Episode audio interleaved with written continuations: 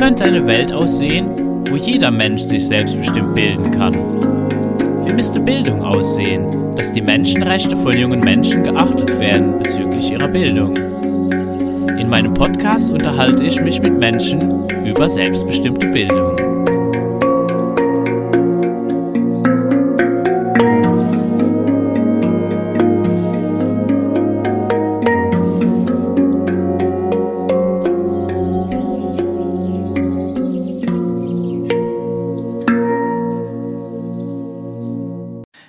Zu Gast ist Marlene. Marlene, du machst den Kleinfamilien-Transformationskongress, der am 18. August startet und ganze drei Wochen online dann ganz viele äh, Gesprächspartner hast, mit die du interviewt hast. Willkommen bei meinem Podcast. Ja, danke Max für die Einladung. Ich freue mich sehr auf das Gespräch. Ja, wir haben uns ja kennengelernt, weil du hast mich zu deinem Kongress eingeladen und hiermit erwidere ich dann die Einladung zurück zu meinem Podcast. Äh, magst du vielleicht mal ein bisschen erzählen, worum es in deinem Kongress geht? Mhm. Ja, also Kleinfamilientransformation ist der Name und was dahinter steckt, ist eigentlich meine so der Spruch, der mich so bewegt, es braucht ein ganzes Dorf, um ein Kind zu begleiten. Ich sage jetzt begleiten, es wird verschieden, verschieden ähm, übersetzt oder so. Und da geht es mir darum, wie ist das umsetzbar? Wie können wir wieder in dieses Bewusstsein finden und gemeinsame Räume zur Potenzialentfaltung unserer Kinder öffnen?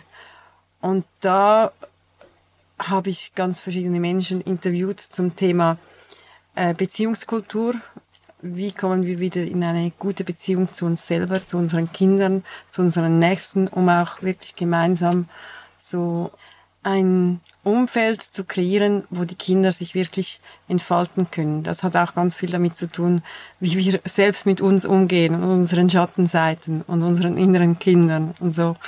Und dann der zweite Teil, die zweite Woche geht es um die Lernkultur.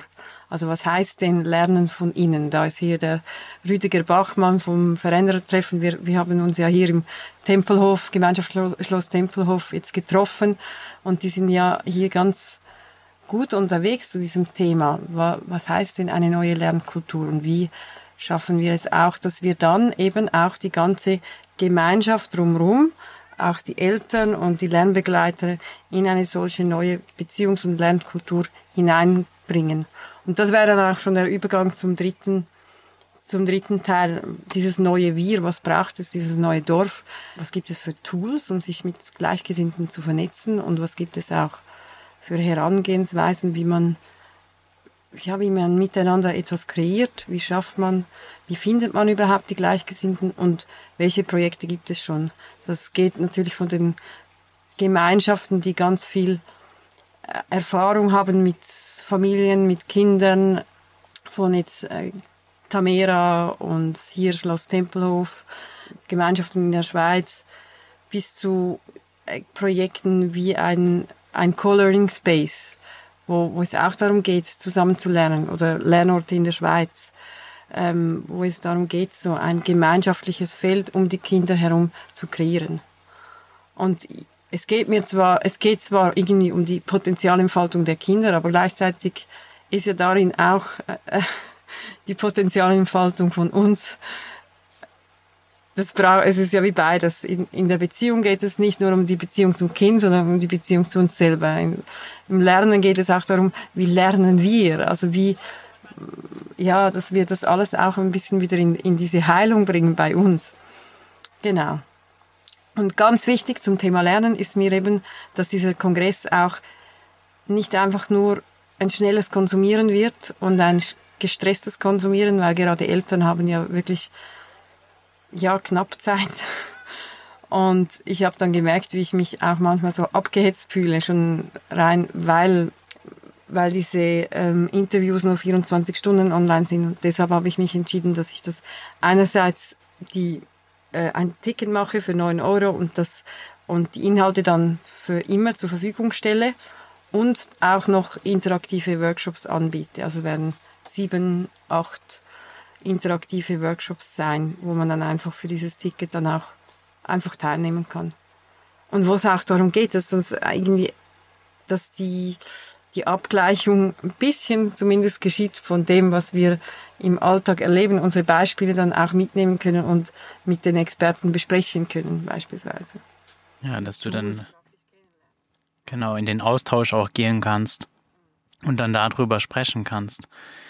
Wie bist du denn eigentlich persönlich zu diesem Thema gekommen? Also das sind ja ganz viele, das ist ja ein ganz, ganz, ganz breites Feld und ich meine, ich spreche ja sehr viel über die selbstbestimmte Bildung, da geht es natürlich dann sehr viel um den Bildungsbereich, aber das beinhaltet ja auch das Gemeinschaft, das Miteinander, ja, die Beziehung, das ist alles sehr, sehr wichtig. Wie, wie, wie bist du damit in Kontakt gekommen? Ja, also ich würde sagen, dass ich ursprünglich Lehrerin bin oder ähm, an Schulen gearbeitet habe, habe, hat gar nicht so viel damit zu tun. Also das ist dann die Ebene, des, dass ich mich schon viel gefragt habe, wie funktioniert Lernen. Und jetzt merke ich gerade, wenn ich das sage, ein bisschen hat es schon etwas damit zu tun, weil ich gemerkt habe, dass eine Lerngemeinschaft unglaublich wichtig ist für das Lernen.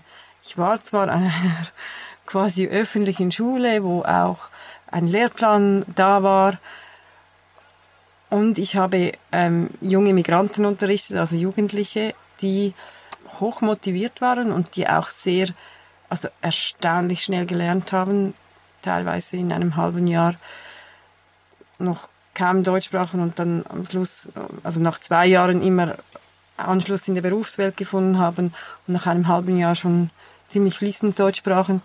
Und ich habe da gemerkt, vor allem in den ersten Jahren, wie wichtig da Gemeinschaft ist für diese Menschen. Also das, das, äh, so das Gefühl, wir sitzen alle in einem Boot. Und das habe ich mit, äh, vor allem wenn da Bevölkerungsgruppen dabei waren, die sich so gewohnt waren, auch so jeden mitzunehmen, war das ein super Umfeld, um gemeinsam zu lernen. Auch nicht diese Kultur von, ah, du kannst es immer noch nicht oder ich bin besser als du, sondern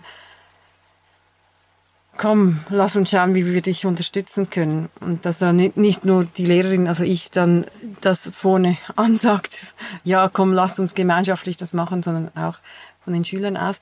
Und das ist so ein Anhaltspunkt aus der Schule.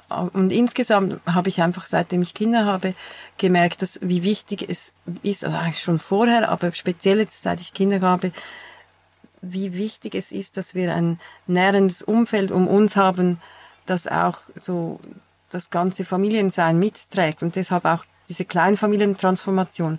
Ich meine nicht, dass wir alle irgendwie offene Beziehungen leben müssen oder irgendwie, also das, um das geht's überhaupt nicht oder alle in Gemeinschaften gehen müssen, sondern ich, ich suche nach Formen, wie wir in diesen Strukturen, wo wir gerade sind, wieder mehr zur Gemeinschaft finden. Also und das kann auf verschiedensten Ebenen sein. Das ist jetzt auch dieser Online-Kongress soll auch eine Art Netzwerk dann herausbilden, wo, wo man sich wieder ähm, überregional vernetzen kann und, und äh, auch so vernetzen kann, dass man das Bewusstsein weiterentwickelt und sich stärkt gegenseitig und dann in seinem Alltag schaut, ja, wo kann ich jetzt, wo kann ich da wieder mehr Gemeinschaft finden und ich meine vor allem in dieser Haltung unterwegs sein, dass man auch das Gefühl hat, ja, der triggert mich zwar, und jetzt schaue ich mal hin, was kann ich dem von dem lernen, wie könnte ich ihm ein gutes Feedback geben, was kann ich, äh, wie können wir da wieder dem näher kommen, was wir eigentlich wollen. Das ist so die, ja, das ist so mein, meine Grundmotivation, dass ich einfach da nach Wegen gesucht habe, und dann, es wird jetzt ein bisschen lange, aber dann vor zwei Jahren habe ich mit einer Freundin begonnen, so, ich habe immer gesagt, irgendwie braucht's, also meine Kinder, ich brauche da, es ist ja immer so ein guter Motivator, die eigenen Kinder natürlich. Ich, ich möchte eine Art Lerngemeinschaft für die. Ähm, und dann hat sich so die haben wir, also gemeinsam mit einer Freundin habe ich dann aufgerufen zu einem Visionieren in unserer Umgebung, haben wir gesagt, wir wollen visionieren zum Thema, wie schaffen wir ein Lerndorf oder was habt ihr für Visionen, was wollt ihr? Und die Idee war einerseits Gemeinschaft, aber andererseits in, dieser Gemein in diesem gemeinschaftlichen ein, eine eine Struktur zu finden, wie wir ähm, die obligatorischen neuen Schuljahre abdecken können. Dass es auch als Schul, also als, also so, dass wir damit die, die Schulpflicht abdecken. Und jetzt sind wir so weit, dass wir da, also es hat sich dann eine Gruppe ergeben, die sich regelmäßig trifft, sehr, sehr regelmäßig. Jetzt haben wir in der Schweiz ja die Möglichkeit, zum Teil, also in unserem Kanton, die äh, Homeschooling zu machen und es gibt jetzt so eine, eine Art Homeschooling-Gemeinschaft.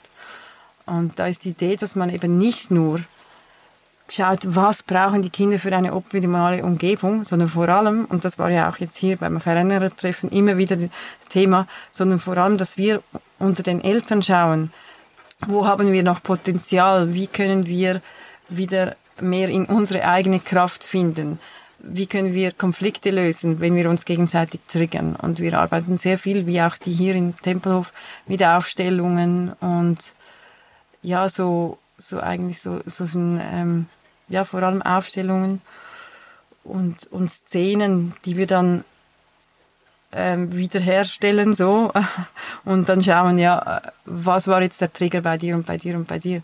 Und das finde ich, das ist es für mich diese Art von Gemeinschaft, die ich mir wünsche und mir ersehne. So diese Bewusstseinsgemeinschaft, wo man zusammen sich immer wieder verbindet. Und wir wohnen nicht unter dem gleichen Dach. Wir wohnen verstreut über zwei, drei Dörfer. Wir sind jetzt im Moment sowieso unterwegs. Also wir sind einfach in der Umgebung. Genau, ich möchte Menschen dazu inspirieren, dass sie an ihrem Ort schauen, was gibt es da für Möglichkeiten. In Deutschland ist es wieder anders mit dem Recht, in Österreich wieder anders mit den Möglichkeiten, die man hat. Aber ich glaube, überall, die Form ist nicht so wichtig für mich. Also ist auch wichtig, aber es geht mir mehr darum, in eine Haltung zu finden und aus dieser Haltung heraus dann zu schauen, was an, in welcher Form können wir denn das leben.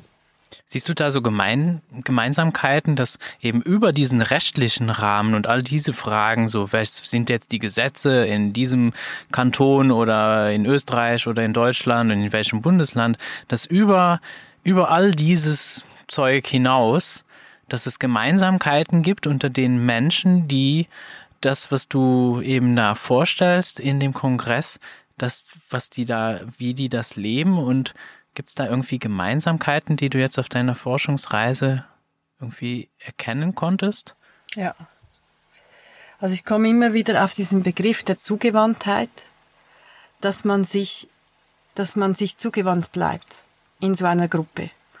Dass man sich zugewandt bleibt, nicht nur in einer Gruppe, sondern man könnte das ja auch, also wir wohnen ähm, Teil des Jahres immer wieder mal mit meinen Schwiegereltern unter einem Dach.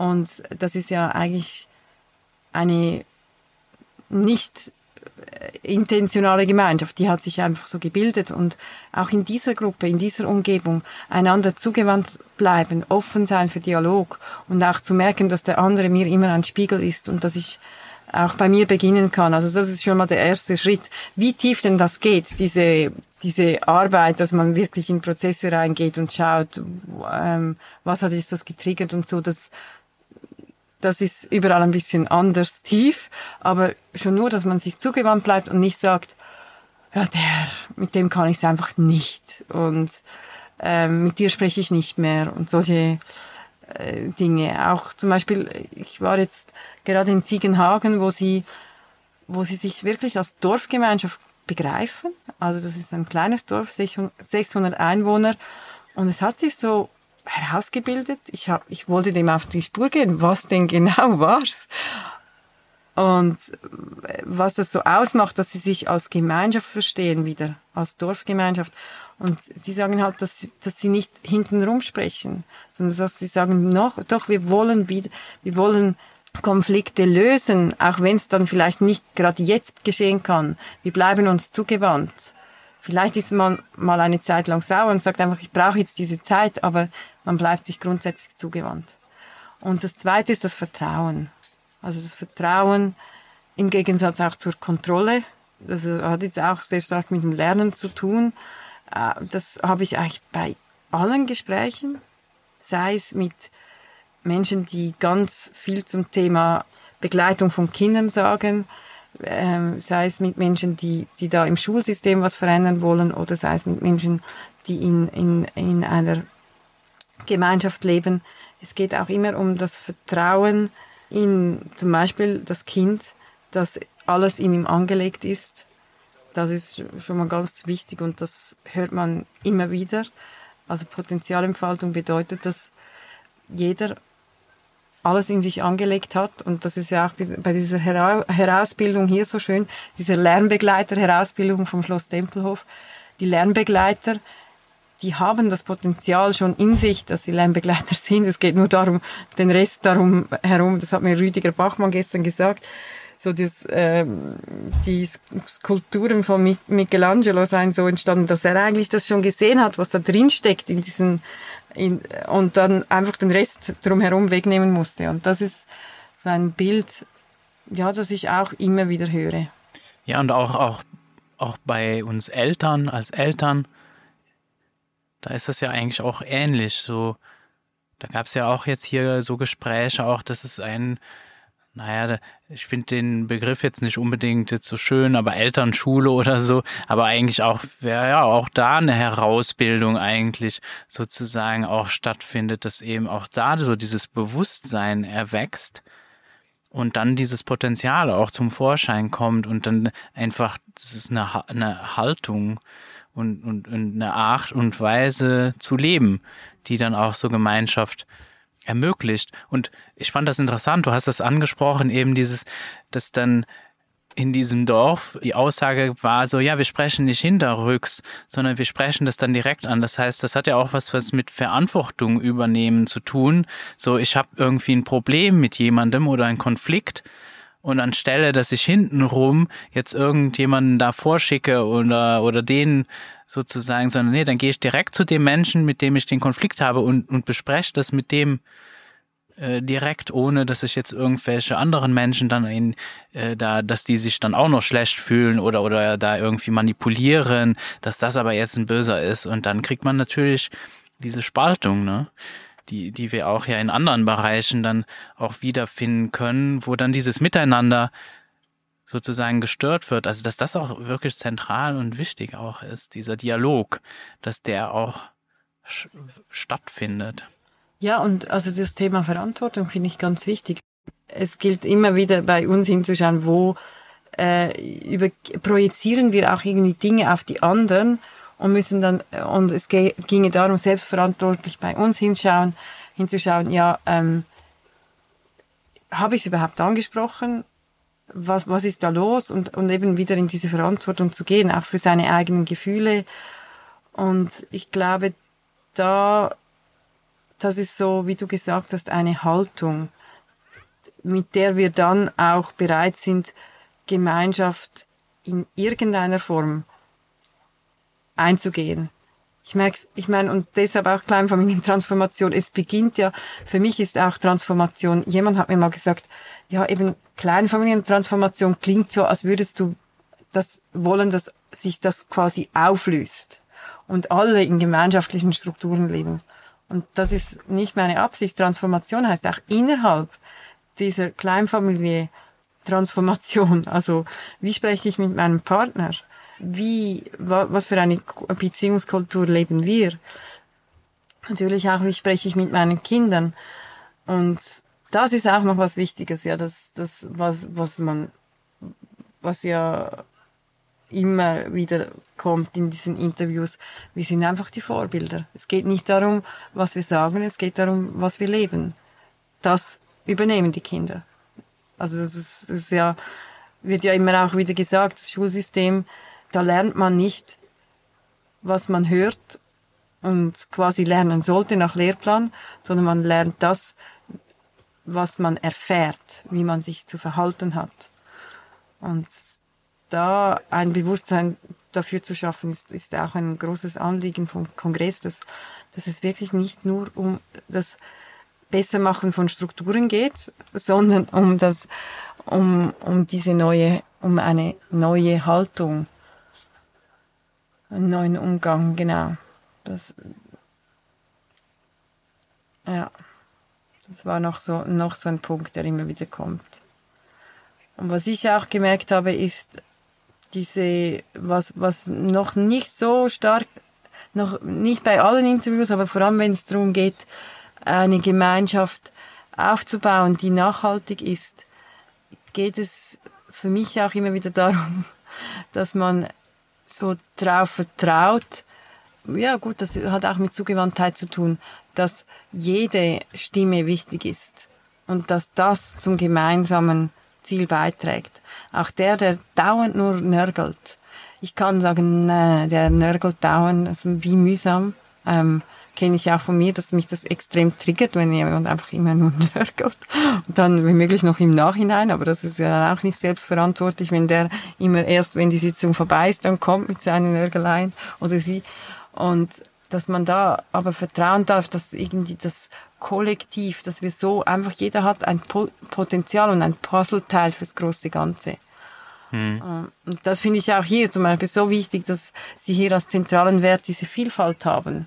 Ja weil diese Vielfalt ist, ist so wichtig, um auch, um auch mehrheitsfähige Lösungen zu bringen, also Lösungen, die für, für, für ganz vielfältige Menschen gut sind. Ja, das ist, da sprichst du auch was an, einfach diese Vielfalt, wie wichtig die ist und dass es dann aber natürlich auch dazu führt, dass wir halt unterschiedliche Meinungen haben oder Ideen oder weil wir einfach unterschiedliche Erfahrungen und unterschiedliche Perspektiven haben, aber eben durch diese Zugewandtheit wir im Dialog bleiben und wie wichtig das dann auch ist, um dann eben eine Gemeinschaft auch daraus erwachsen zu lassen.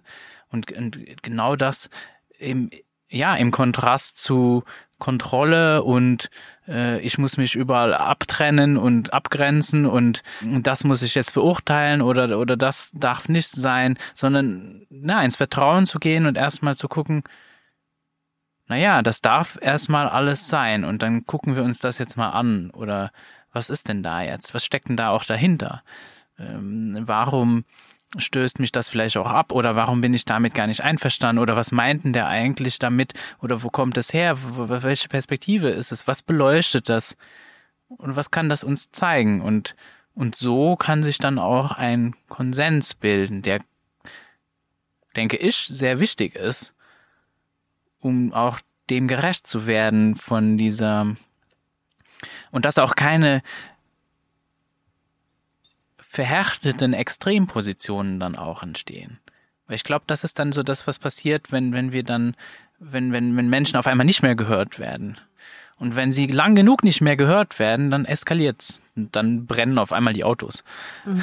Wenn es ja. ganz schlimm ist. Also wenn, wenn wirklich Gruppen so marginalisiert und so in die Ecke gedrängt werden, dass die gar nicht mehr gehört werden. Und dann sind wir ganz weit weg von der Gemeinschaft. Mhm. Ja, das finde ich ganz wichtig, dass du jetzt gesagt hast, schon nur das gehört und gesehen werden ist ja bei den Kindern so wichtig, also dieses Raum halten und das war mir auch so ein Grundanliegen jetzt, wenn es ums Thema freiere Konzepte geht, wie man lernt, dass ich finde es so wichtig, dass dieses Thema Raum halten, wie hält man Raum, also wie ist man dann doch in, in ganz guter Verbindung mit dem Kind, auch wenn es quasi von außen her so wirkt, als frei, also das ist ganz viel Freiheit und so. Das, das ist für mich so wichtig, äh, dass dieses gesehen werden, dass man das Kind sieht und auch eben bei Erwachsenen, es geht ja da auch darum, dass unsere inneren und verletzten Kinder da manchmal aus uns sprechen und schon nur, dass wir einander sehen und hören, bringt schon so viel. Und da so, ja, das, das findet so oft nicht statt und da braucht es Zeit, also für Gemeinschaft, für Kinder, für neue äh, Ideen braucht es immer, für Lernen braucht es einfach Zeit. Das ist ja auch so ein Aspekt. Und was mir jetzt vorher noch kam mit diesen Extrempositionen, die dann manchmal da sind, ist das Bild von heute Morgen mit der Gratwanderung.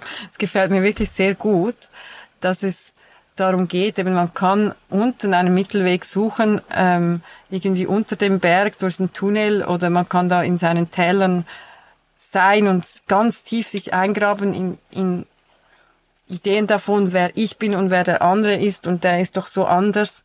Oder man kann versuchen, darauf zu klettern und oben auf dem Grat hat man einen Weitblick auch über die beiden Positionen, sei es, geht es ums Thema Kinderbegleitung von Kindern, geht es ums Thema, wie man miteinander umzugehen hat, ganz verschiedene Themen, gibt es ja verschiedene Positionen und wenn man da auf dem Grad sich trifft und das ist aber mühselig, weil man dann eben an seinen eigenen also weil man dann mit sich selber in Kontakt kommt. Das ist eben nicht einfach gemacht äh, durch, ich folge jetzt diesem und diesem Konzept. Das ist dann so im Sumpf unten, wenn man nur das Konzept befolgt. Ja, und dann wird man, weil ich würde dann sagen, dann ist man auch nicht mehr wirklich frei, weil du die Perspektive fehlt dir auch irgendwo. Du, du bist eigentlich, du siehst gar nicht mehr, dass es, dass es noch eine andere Möglichkeit überhaupt gibt oder dass es auch eben ja, und wie viele Möglichkeiten es gibt, dass du da auch irgendwo dazwischen auch dich wiederfinden kannst. Und das ist natürlich, ja, das ist, weil, weil es halt eine, eine permanente Selbstreflexion auch erfordert und, und immer wieder ein Abwägen von, naja, und auch, auch diese Warum-Fragen. Warum, warum machen die das denn so und so? Und wenn natürlich in einem, das Bild ist wirklich lustig, weil wenn du natürlich einen Berg, wenn wir uns vorstellen, dass wir wirklich so einen Berg dazwischen haben, ja, dann sehe ich die andere Seite auch gar nicht. Und dann mache ich mir alle möglichen Vorstellungen, weißt du, dann erfinde ich mir irgendwelche Geschichten, was dann auf der anderen Seite des Berges ist, anstelle einfach mal gucken zu gehen und, und, und noch besser, sich da mit jemandem zu treffen und dann mal sich auszutauschen. Na, Und äh, ja. Hm. Ja, also ich meine, ich habe es vielleicht ein bisschen drastisch ausgedrückt, dass man dann, wenn man einem Konzept folgt, irgendwie im Sumpf ist. Das stimmt nicht. Das ist ein Konzept kann einem ja oder eine eine Art, wie man äh, wie man etwas angeht, ein, eine Struktur, die suche ich ja auch immer wieder, weil sie einem hilft, gewisse Dinge zu lösen. Und gleichzeitig ist es so wertvoll, wenn man in Kontakt mit anderen ist, die ganz andere Sichtweisen haben, weil man dann auch immer wieder überprüfen kann, ja, stimmt das noch und was davon stimmt für mich? Und ich glaube, da liegt es im Kern, dass wir nicht gelernt haben, so in Verbindung zu bleiben mit uns, weil die Kinder können, also die kleinen Kinder können ja, sind ja sehr gut angebunden, sehr gut in Verbindung mit sich und haben eine sehr gute so Überprüfungsqualität, dass sie sagen können, ja, das stimmt für mich, das stimmt nicht für mich. Wenn aber nie, nie darauf gehört wird, dann verlieren sie es irgendwann, oder? Und wir, ich denke, es geht darum, dass wir verbunden sind mit uns und wirklich merken, was, was stimmt für mich. Und da kann ich auch mit jedem in Dialog gehen, weil ich merke, ah nein, das stimmt jetzt gar nicht für mich. Ah, ich muss es ja nicht nehmen. Ja, also, ja und kann trotzdem zugewandt bleiben, oder? Genau. Das ist äh, für mich sehr wichtig. Und da ist noch diese, ich habe ja mit Andreas Reinke auch für den Kongress gesprochen und der hat so gleich zu Beginn gesagt, er sei jetzt so unterwegs mit diesem KPU, konsequent positive Unterstellung. Und ich finde das so ein wertvolles ein wertvoller Erinnerungsanker. Das ist für mich auch so ein neues Wort. Erinnerungsanker sind so für mich so, aus jedem Gespräch habe ich so, so kleinen Tools rausgenommen so kleine Merksätze, die mir helfen, ähm, im Alltag wieder dahin zu kommen, was ich eigentlich möchte. Und diese KPU hilft mir so, auch wenn ich mit Menschen der Generation über mir in Kontakt bin und merke, es triggert mich wahnsinnig, wenn die Person mit meiner Tochter so spricht, in diesen Worten, mit denen ich denke, das ist eigentlich für das Kind überhaupt nicht gut. Und dann aber zu wissen, dass die Person, die das macht, in ihrem besten, nach bestem Wissen und Gewissen handelt und spricht, das setzt so die Grundlage dafür, mit dieser Person in einen konstruktiven Dialog darüber zu gehen, wie man dann vielleicht anders mit der, mit der Tochter sprechen könnte oder so. Und auch, man kann ja da auch voneinander lernen. Und da bin ich jetzt auch gerade, weil ich so viele Interviews mache und weil ich so viel wertvollen Input habe, bin ich auch unglaublich dankbar darum, dass es dann immer wieder auch geprüft wird. Oder? Ich bin ja mit zwei kleinen Kindern und meinem Mann und immer wieder in anderen ähm, und auch in verschiedenen Gemeinschaftsformen unterwegs. Und da wird das auch geprüft. Ja, wie, wie bringen wir denn das auch in die Umsetzung? Ja, dass du es dann auch wirklich erlebst und es ist nicht irgendwie ein abstraktes Konzept bleibt, was mal jemand gesagt hat, weil es ja was ich vorher auch sagen wollte, irgendwie auch gar nicht drum geht, dass jetzt irgendjemandem, dass man irgendjemandem hinterherläuft, sondern darum geht's ja gar nicht, sondern dass wenn ich so viele Dialoge führe, dann kann ich mir eben mein eigenes Bild bilden. Und das ist ja auch Bildung. In dem, und dann rausfinden, wer bin ich denn und wie, wo finde ich mich denn jetzt wieder und fühlt sich gut an. Und dazu gehört halt, ja, so vielfältige Gelegenheiten, Dinge kennenzulernen. Und, und idealerweise immer mit Menschen, die auch achtsam und eben offen dir dann begegnen. Mhm. Ja, und ich denke eben, da findet dann jeder auch für sich so heraus, in welche Form kann das denn annehmen, wie man miteinander unterwegs ist. Und ich denke auch, es hat auch eben sehr viel damit zu tun, dass wir immer wieder, das habe ich jetzt schon ein paar Mal gesagt, mit unseren Kindern und so, aber dass wir auch auf unsere ganze eigene Schulbiografie zum Beispiel zurückschauen, wie wir denn lernen und wie wir gelernt haben zu lernen, wenn wir uns damit auseinandersetzen, ähm, was könnten wir für unsere Kinder Neues kreieren. Und es geht mir gar nicht darum, dass jeder nur für seine Kinder jetzt was total, es geht nicht nur um Gründer, oder? für diese Kongress wendet sich nicht nur an, an Gründer, sondern auch an, an Menschen, die einfach irgendwo was mitbewirken wollen oder einfach so mit ihren Kindern umgehen wollen, ähm, sie begleiten wollen, dass sie dort, wo sie gerade sind, auch Kinder, die in die öffentliche Schule gehen, möglichst noch bei sich bleiben können und sich möglichst von da aus entfalten dürfen. Und ich glaube, da ist es eben ist es so wichtig, auch zu schauen, wie lebe ich denn das vor mit, wenn ich ein Ziel habe, wie gehe ich auf das zu? Und was lebe ich den Kindern vor, wie ich etwas umsetze mit Leichtigkeit und Freude? Oder ist es, ist es so dieses, oh, äußere Ziele, ich muss, ich muss, ich muss, ich muss. Ja, und das kann natürlich auch ein bisschen unbequem sein, wenn man dann bei sich, bei allem noch bei sich hinschauen muss. Aber es ist ja sowieso der, der Weg, den man als Eltern geht, dass man merkt, man kriegt die ganze Zeit gespiegelt und äh, darf immer wieder hinschauen. Ja, und das ist dann auch Verantwortung übernehmen für sein mhm. Leben. Marlene, vielen Dank für das Gespräch und ich freue mich total Teil von dem Kongress zu sein und auch mit so vielen tollen Menschen, die da äh, mit die du interviewt hast. Magst du vielleicht noch so zum Abschluss vielleicht ein paar nennen, und jeden, den wir vergessen, das hat, ist keine Wertung. Aber es sind sehr, sehr viele Menschen. Ich weiß nicht, inwiefern du die jetzt auswendig alle hier aufsagen kannst, aber es sind auf jeden Fall sehr tolle Menschen dabei. Also wichtig ist, sind mir auch diese Workshops, weil da geht es ja wirklich darum, dass die Menschen, die vielleicht diesen Podcast noch vor dem Kongress hören, sich auch die Daten vormerken. Es gibt einen Workshop zum Thema Umgang mit großen Gefühlen, Wut mit Christopher End. Es gibt einen äh, Workshop zum Thema Rhythmen und Rituale mit, also Workshop, das ist dann auch ein Q&A, vor allem mit André Stern.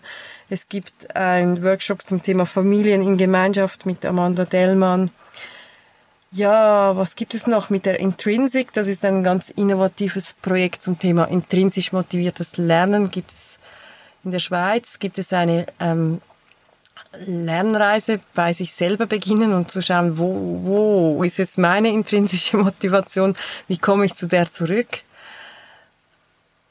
Es gibt ganz viele spannende Interviews mit Daniel Hess von der Glücksschule der da auch sehr ein umfassendes Werk geschrieben hat und sich vor allem auch dafür einsetzt an der öffentlichen Schule, dass das in die öffentliche Schule kommt.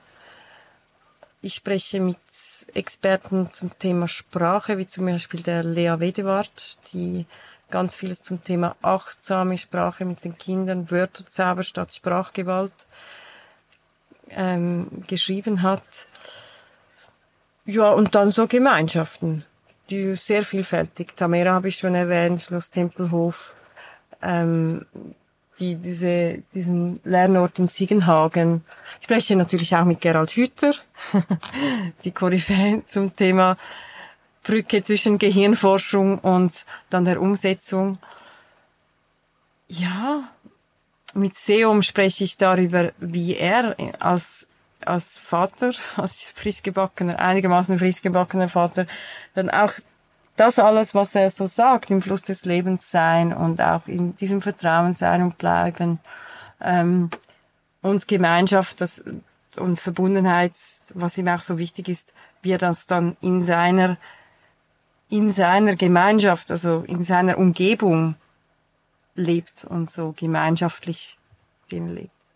Und dann, was mir auch noch ganz wichtig ist, ist das Emotional Community Building von, ähm, von Günther Völk, wo es darum geht, wie wir wirklich auch emotional, also äh, unsere Emotionen auch ähm, heilen können oder einen neuen Umgang finden damit. Ja. Es ist so ein ein Querschlag durch diese, mit dir spreche ich über selbstbestimmte Bildung und was es da alles für Begriffe gibt. Genau. Also es ist, ist sehr weitreichend. Ich habe jetzt vielleicht, also ich habe jetzt sicher ein paar vergessen, es sind über 30 Sprecher und dann eben noch sieben, acht Workshops und es ist einfach eine Fülle und eine große Diversität, weil auch mir ist wichtig diese Vielfalt. Und dass es nicht einen Weg gibt, der für alle passt, sondern so wie eine Art Buffet, wo man schauen kann, was, was klingt bei mir an und also ein Orientierungsrahmen auch ein bisschen. Genau. Vielen Dank, Marlene. Gut, danke dir, Max. Alles Gute. Und zum Abschluss, wie wäre es mit selbstbestimmter Bildung? Dieser Podcast ist möglich dank Zuhörern wie dir.